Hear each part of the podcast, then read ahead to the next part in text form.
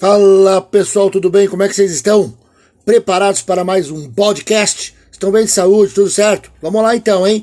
Hoje, na, naquela pegada de presidentes do Brasil, nós vamos começar um período extremamente importante, extremamente polêmico, principalmente nos dias atuais. Vocês sabem que há uma grande discussão em relação ao período, ao regime, à ditadura militar vindo de vários setores da sociedade. Nós vamos debater aqui a respeito dos cinco presidentes que governaram aquele período.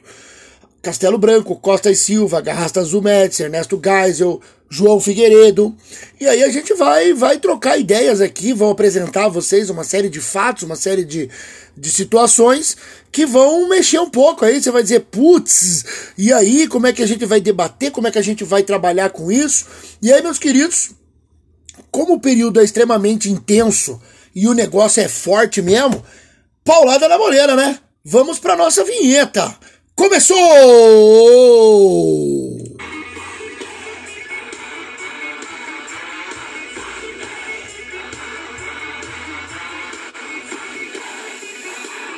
É, meus queridos, o período é complicado. O período é complicadíssimo, suscita paixões, suscita falar um monte de besteira. Mas como você escutou no podcast anterior, você sabe que o João Goulart foi deposto em 1964 graças a uma articulação entre militares, elites industriais, agrárias, a igreja, os setores conservadores de direita da política brasileira, devido às reformas de base. Para você que não ouviu, vou fazer um regime um rapidinho aqui para você. As reformas de base visavam fazer uma transformação, fazer uma realmente uma reforma no sistema tributário, eleitoral, nas universidades e principalmente a reforma agrária, que gerou toda a questão, né, toda a polarização entre o que poderíamos chamar no Brasil de direita e esquerda, né? Mas assim, ó, se você gosta do assunto, eu, eu adoro estudar esse período, eu me especializei nisso, tenho vários livros sobre esse processo. E se você se interessar e quiser fugir daquelas besteiradas aí que os tiozão falam no churras, né? Foi bom, só prendeu quem mereceu, só deu porrada em bandido. Eu sugiro você começar assim, ó. Começa pelo básico ali, você tem uma coleçãozinha do jornalista Hélio Gaspari. São cinco livros. E aí, claro, você não precisa ler os cinco de uma vez só, porque você que você é preguiçoso para ler, né? Mas assim, o Hélio Gaspari fez um apanhadão geral, assim, muito legal sobre a ditadura. Claro que tem outros títulos ao longo aqui dos nossos podcasts. Eu vou citando para vocês esses títulos, esses livros, porque vocês sabem, né? Eu não gosto de tirar as ideias do CPTK, que nem esse outro grupo aí de idiotas que existem, né? Os livros do Hélio Gaspari são A Ditadura Envergonhada, A Ditadura Escancarada, A Ditadura Derrotada, A Ditadura Encurralada e A Ditadura Acabada. Vai lá, consulta, dá uma lida, vai buscar várias fontes, vai buscar várias ideias e, como diz o ET Bilu, busque conhecimento. pois bem, ao assumir o governo, Castelo Branco, que teve uma educação militar na Escola Superior de Guerra, apelidada de Sorbonne, devido à alta inte intelectualidade de seus membros, a, a Escola Superior de Guerra é marcada por isso, gente. Generais, marechais, pessoas extremamente preparadas, estudadas. E o Castelo Branco, ele não é um cara assim, ele é feio que é o capeta. Você pegar uma foto dele aí, você vai ver que o cara é o Satanás. Mas ele tinha uma cultura muito grande, era um cara assim que vem de várias outras histórias ligadas a, a, ao exército brasileiro. E aí, ele assume o poder e ele pratica, digamos assim, uma tática de morder e assoprar. Pois ó, ele prometeu que ficaria no poder até organizar, até pacificar o Brasil. E ele dizia que, pô, isso aí vai até, sei lá, dois anos, três anos. Eu fico no poder dois anos e aí eu devolvo para vocês aí, vocês fazem uma eleição, volta, volta o Brasil ao normal. Ele prometeu devolver o poder aos civis. Essa foi a de assoprar. Mas daí vem a mordida, porque olha o que ele fez, né? Vou dizer que congelou as ações do Congresso, ele acabou praticamente, vamos dizer, fechando o Congresso naquele contexto e começou a governar pelo que nós chamamos de atos institucionais, que, que é isso, Bodão? O que, que é ato institucional? É o seguinte: são ordens, são decretos que emanam diretamente do presidente. E sendo assim, se emana do presidente, mostra para nós que o poder executivo estava se sobrepondo ao poder legislativo. Opa, isso não é normal, né? Desde a época de Montesquieu, desde a época do Iluminismo. Ele escreveu o livro, O Espírito das Leis. Os poderes são independentes e iguais. E no momento em que você coloca um poder acima do outro, isso, isso é problema, isso complica. E aí, esses atos institucionais, foram mais de 20 ao longo de todo o período, meus queridos, passaram a emanar do presidente. Naquele contexto, então, as elites políticas, assim, Juscelino Kubitschek, Jânio Quadros, uh, Carlos Lacerda, Leonel Brizola, ficaram assim até tipo, ah, vamos fazer o seguinte, né? Dois anos passam bem rápido, vamos deixar de boa ali, vamos, vamos, vamos ver o que acontece. Vai que esses caras resolvem o problema, né? A gente volta para a presidência em 67, a gente volta com o país organizado. É o que pensavam todos os presidenciáveis para a próxima eleição. JK, Jânio Quadros, Leonel Brizola, Miguel Arraes, Carlos Lacerda. Uma galera de peso, hein? Mas vamos lá, né? Para vocês terem noção de como os militares foram centralizando o poder, como eles acabaram realmente chegando à ditadura, acompanhem comigo rapidinho aqui, ó, os quatro primeiros atos institucionais, os atos decretados por Castelo Branco. Ato institucional número 1. Um, cassação de mandatos de políticos considerados esquerdistas. Aqueles políticos que eram considerados perigosos, de esquerda, políticos importantes como JK, Jânio Quadros, João Goulart, Leonel Brizola, Miguel Arraes, dançaram. Perderam seus, seus mandatos e quem não tinha mandato perdeu seus direitos políticos por 10 anos. Ué, o cara ia devolver o poder em dois? Agora tá caçando os caras por 10? Eita caramba, hein? E foi estabelecido nesse AI1 que o Castelo Branco governaria até janeiro de 66. Beleza? Bom, pro povo brasileiro, caçar aqueles políticos ali, meio que fechar o Congresso, não mexeu em nada na vida cotidiana, né, pessoal? Não mexeu com nada. Ato número 2. Eleições indiretas para presidente. O povo não vota mais para presidente porque a desculpa é, ah, não sabem votar mesmo. É um bando de ignorante, um bando de burro, um bando de analfabeto aí, né? Então deixa pra lá, não vamos votar não, esses merda aí não votam. Aí criaram o sistema de bipartidarismo. A Arena, Aliança Renovadora Nacional, partido do governo, e MDB, Movimento Democrático Brasileiro, partido da oposição. Agora, meus queridos, pergunto a você aí que está me ouvindo.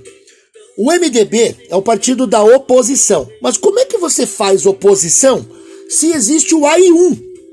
Qualquer coisa que você fale, qualquer coisa que você de repente é, critique, você vai ser enquadrado como esquerdista, comunista. E aí você vai ser caçado. Então criou-se, ironicamente, sabe que o brasileiro é foda, né? Você sabe que o brasileiro faz piada com tudo. O brasileiro sacou rapidinho que o MDB era uma bosta. E aí o que, que eles começaram a zoar? Eles começaram a dizer assim: ah, na política brasileira, o Arena é o partido do sim. E o MDB é o partido do sim, senhor. Porque é óbvio que eles concordavam com tudo só para ficar no poder, né? Só para ficar no cargo. Aí você deve estar tá pensando, mas Bodão, peraí. Esse MDB que você está citando é o mesmo MDB de hoje? Haha, é! Claro que não são os mesmos políticos, óbvio, né? Já se passaram 70 anos quase.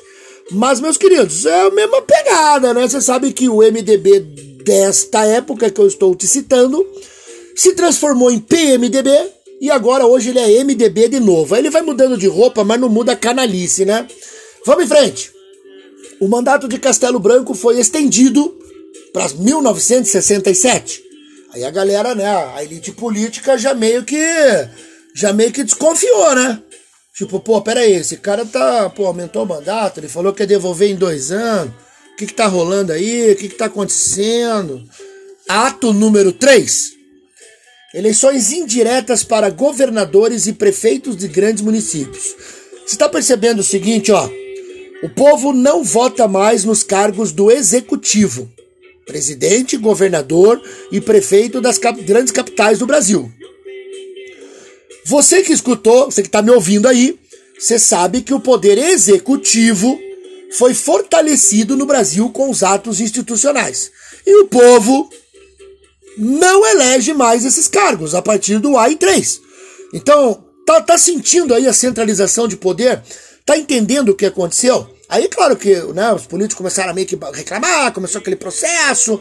Aí o Castelo Branco falou: beleza, tá bom, eu vou sair. Mas primeiro eu vou deixar uma Constituição. Aí ele convocou né, a reabertura do Congresso. Vamos fazer uma Constituição então.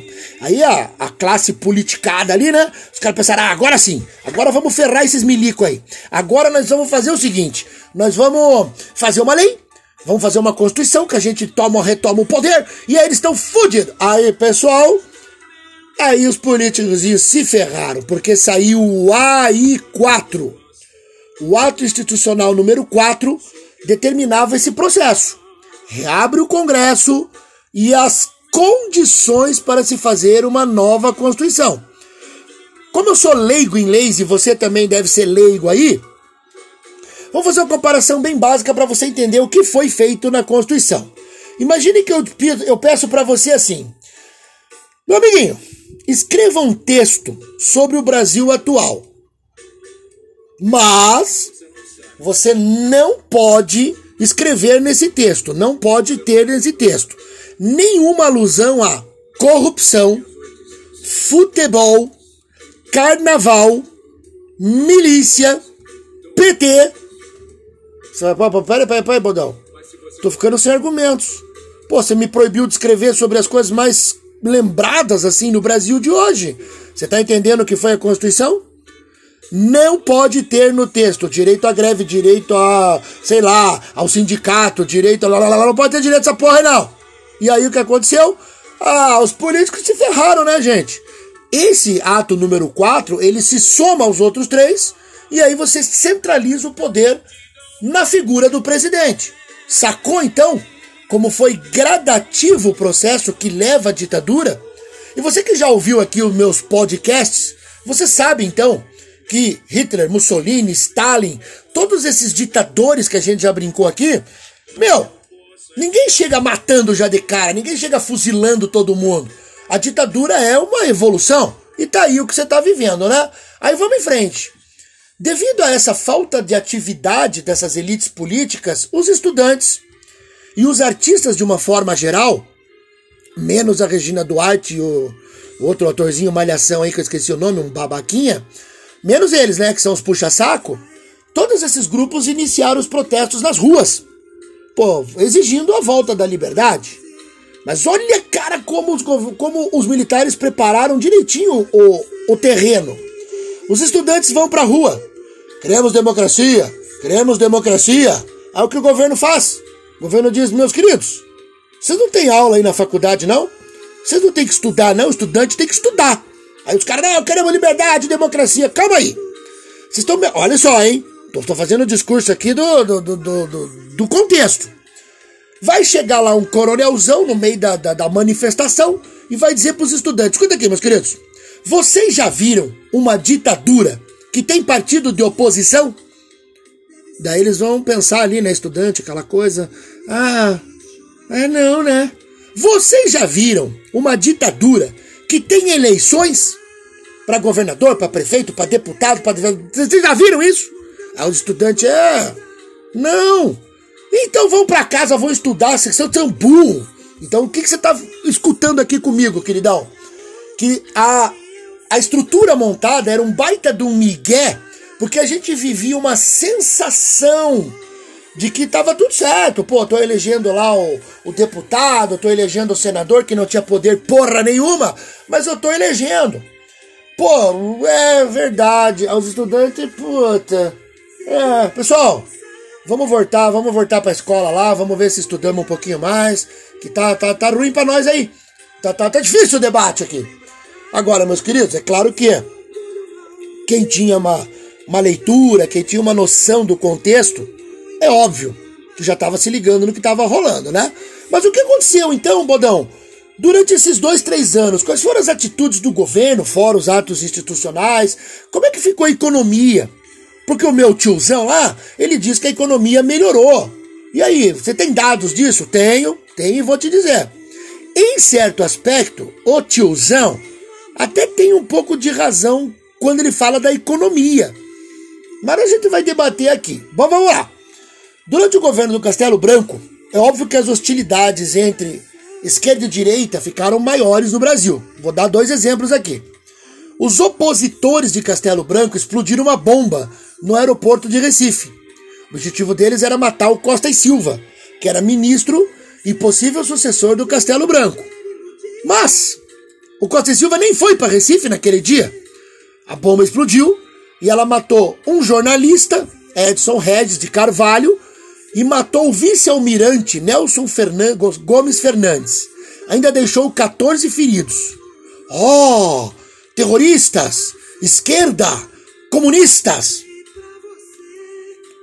Porém, no mesmo dia, houve uma explosão que não teve vítimas, por sorte, na sede da União Estadual dos Estudantes. Então vejam, os excessos ocorreram dos dois lados.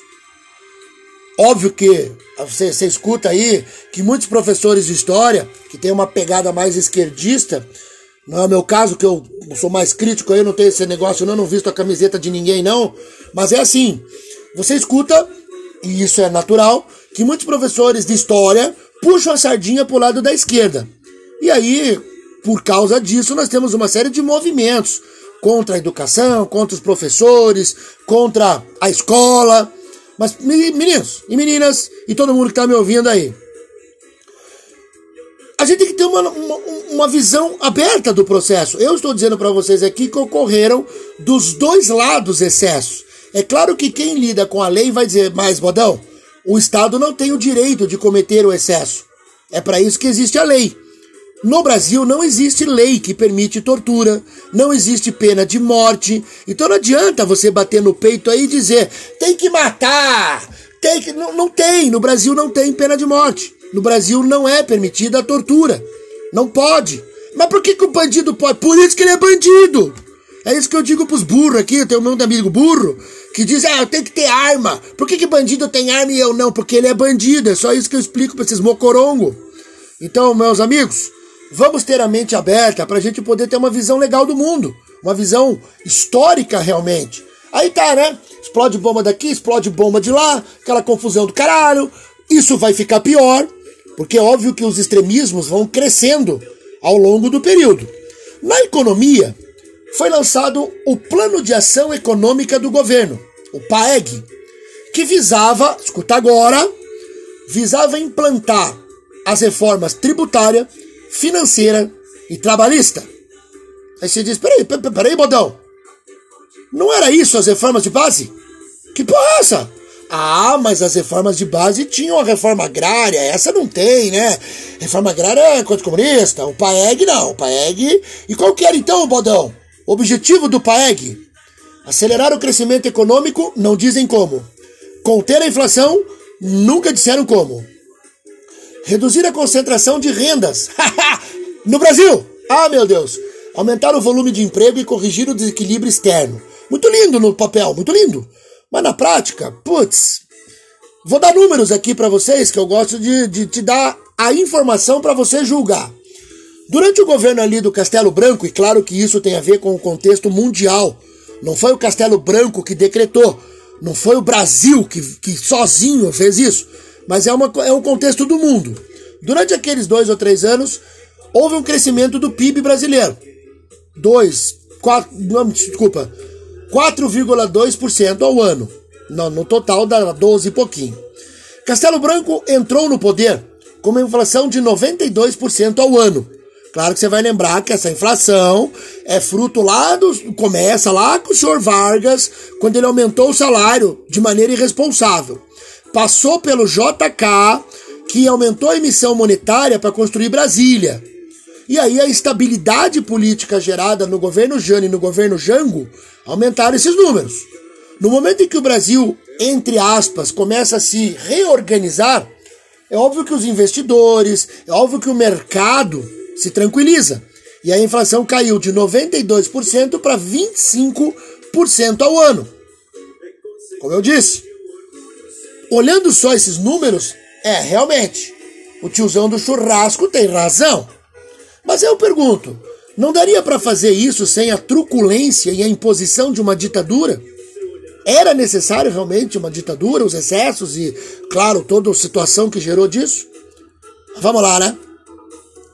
Quando Castelo Branco foi substituído por Costa e Silva numa eleição indireta, foi só trocado o cargo, finalmente a elite política percebeu que não voltaria ao poder facilmente. Os caras pensaram ali, pô, JK, Jânio, Carlos Lacerda, pô, porra, o cara falou que ia ter eleição, nomeou outro. Qual é? Aí eles resolveram se articular e criar um movimento chamado Frente Ampla. Imagine, políticos de várias tendências se uniram. Carlos Lacerda se uniu com JK, com Jânio Quase com João Goulart. Que porra é essa? Os caras eram inimigos. Por isso o nome Frente Ampla. Mas isso é um assunto para um outro podcast. Aguardem os novos capítulos dessa história. Ó, oh, vou dar para você um brindezinho final aqui, vou te dar um bônus. Já aviso. Teoria da conspiração. Castelo Branco morreu logo após deixar o poder em um acidente aéreo até hoje não explicado.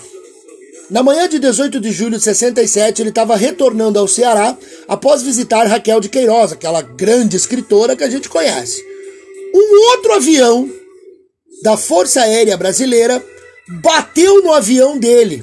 Bateu um avião Lockheed T-33, não sei nem que basta é, deve ser um avião importante. Bateu no aviãozinho dele, bateu na, na traseira, né? Aquela batida estranha pra caramba. E o avião do Castelo Branco caiu. Ninguém fez nada, ninguém foi atrás, o homem morreu assim de uma maneira. Mas, professor, peraí, mas você está dizendo que eles tentaram, que eles mataram o Castelo Branco? Não. Estou dizendo que é uma possibilidade. Por isso que eu disse, teoria da conspiração. Mas qual seria o motivo, Bodão, de matar o Castelo Branco, o cara tão importante?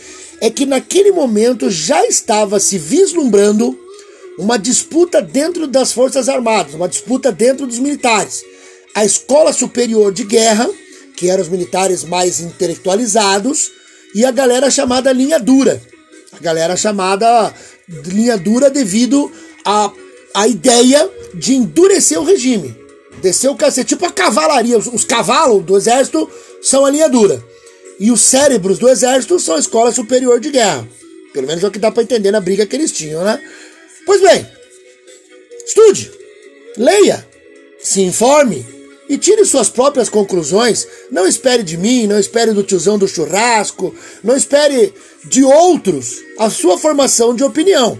Vai atrás, cara. Tem muitos livros, tem muitas coisas. E não vai atrás daqueles youtubers de bosta, né? Que só falam besteira. Pois bem, você ouviu ao fundo aí musiquinhas do movimento chamado Jovem Guarda. Fez muito sucesso nos anos 60 mexe ainda com a galera em festinhas tipo de época, festinha anos 60, festinha de formatura, festinha de 15 anos. E aí assim, curta mais um pouquinho aí do movimento da Jovem Guarda e eu prometo pra vocês que eu faço um podcast sobre a história da música do Brasil, absorvendo ali Jovem Guarda, Bossa Nova, Tropicália, rock brasileiro, famoso Brock, já fiz um aí. Vai atrás aí dos podcasts aí que você vai encontrar um do rock brasileiro dos anos 80, mas eu prometo que faço de outras épocas aí. Um grande abraço e até o próximo podcast. Escuta mais um pouquinho aí. O pedacinho que caiu aqui é do senhor Sérgio Reis. Infelizmente o cara envelheceu, ficou burro, fala um monte de besteira. Mas na época ele era bonitão, era galã. E vamos embora aí, né? Um abraço!